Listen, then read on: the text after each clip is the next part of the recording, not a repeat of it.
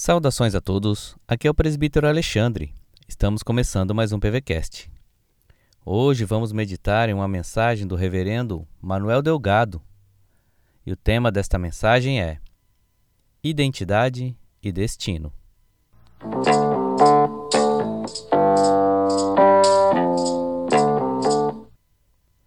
A palavra de Deus em 1 Pedro 2, 9 diz assim: Vós, porém, sois raça eleita, sacerdócio real, nação santa, povo de propriedade exclusiva de Deus, a fim de proclamardes as virtudes daquele que vos chamou das trevas para a sua maravilhosa luz.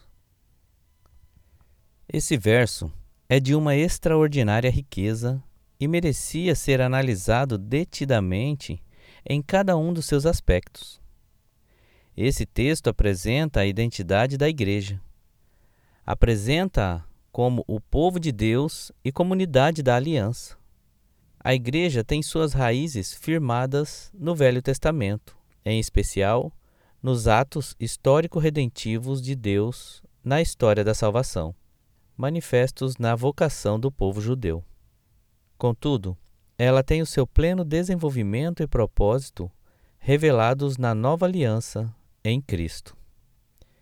Em outras palavras, se as raízes são judaicas, os seus ramos e frutos, porém, se estendem a todas as nações e povos da terra, os gentios.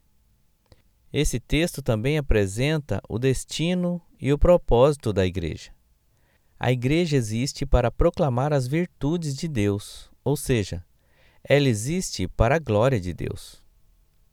Quando temos nossa identidade e destino firmados, somos abençoados, e nada pode roubar o nosso senso de dignidade e propósito.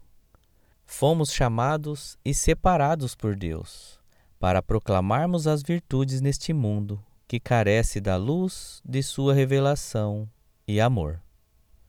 Oremos ao Senhor.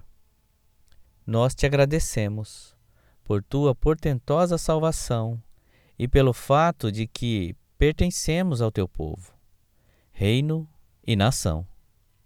Temos acesso a ti e podemos abençoar e interceder por meio de Jesus em favor de todos aqueles que carecem de sua graça e salvação.